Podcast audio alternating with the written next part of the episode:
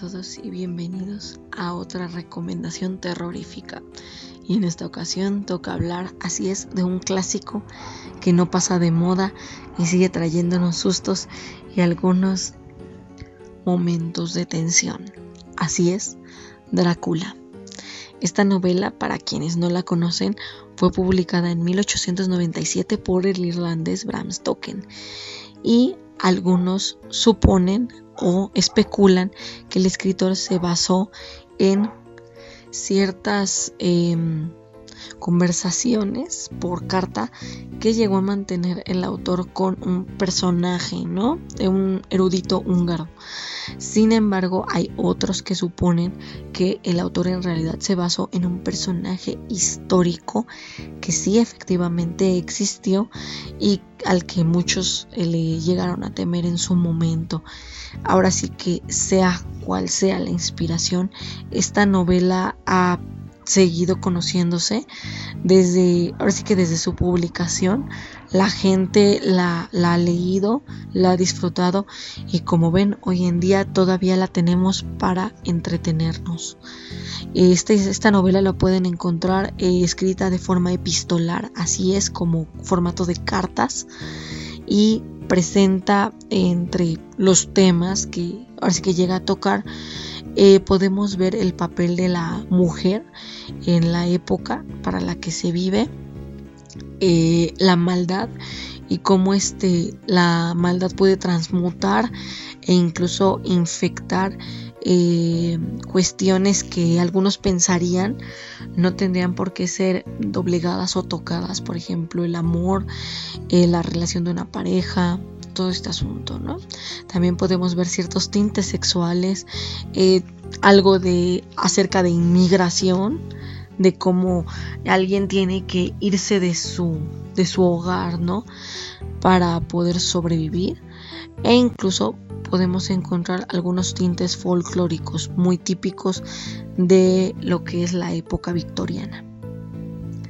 Y antes de comenzar ya como tal con la recomendación, sí me gustaría decirles como nota especial que sí, Bram Stoker en realidad no es el creador del mito de Drácula.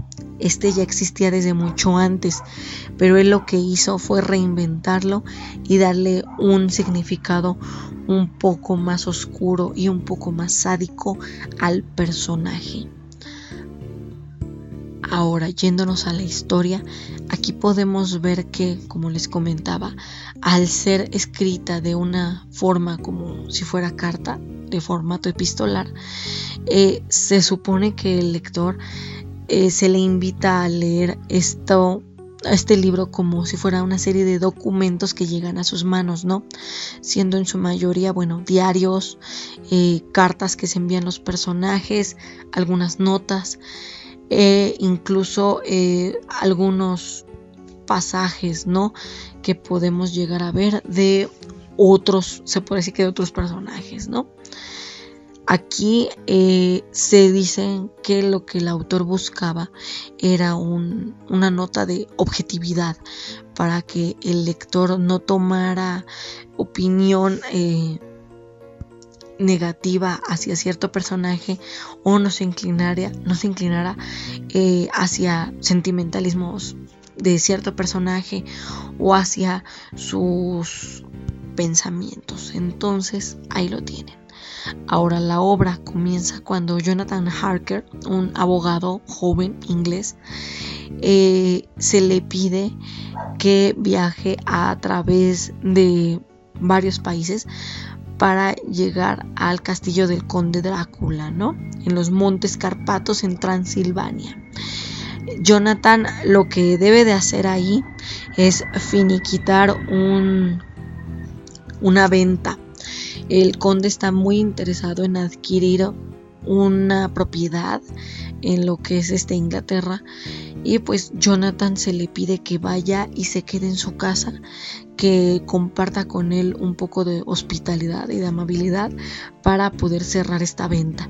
Entonces, bueno, el abogado, ilusionado por esta venta eh, y motivado, ¿no? Porque sabe que va a ganar una buena cantidad de dinero si la lleva a buen puerto, pues decide partir. Por supuesto, no sin antes pues despedirse de su de su prometida, una chica eh, muy joven, una institutriz de nombre Wilhelmina Murray, la cual, bueno, este conoce desde hace un tiempo y quiere con una ternura, pues se podría decir que incluso algunos dirían infantil para, para estas épocas, pero bueno, en ese entonces pues estaba bien visto, ¿no? Entonces, bueno, podemos ver en la historia cómo Jonathan se dirige al castillo del conde, pasando por el desfiladero de Borgo, eh, cruzando varias de las secciones y caminos este, solitarios que en ese entonces, bueno, abundaban, ¿no? En este territorio de la, bueno, ya ahora conocida Hungría. Entonces, se podría decir que cuando llega al castillo, al principio no nota nada extraño. Incluso le parece que el conde es algo excéntrico, pero no una persona de la que tuviera que que cuidarse, ¿no? Sin embargo, conforme va avanzando la historia, vemos que Jonathan empieza a notar ciertas actitudes extrañas en el conde, que llega a notar muchísimas cosas que poco a poco le empiezan a provocar ciertos repelus que bueno al final termina convirtiéndose en auténtico terror no al grado de que incluso en una de sus cartas comenta que él solo ha sellado su destino y que pues tristemente lo que sea que le pase pues ya no sabe él que ya no hay nada ni nadie que pueda ayudarlo porque efectivamente se podría decir que está en el fin del mundo y esos son territorios del conde Drácula. Entonces aquí lo tienen. Esta es mi recomendación. Espero que se animen a leer esta historia si no lo han hecho.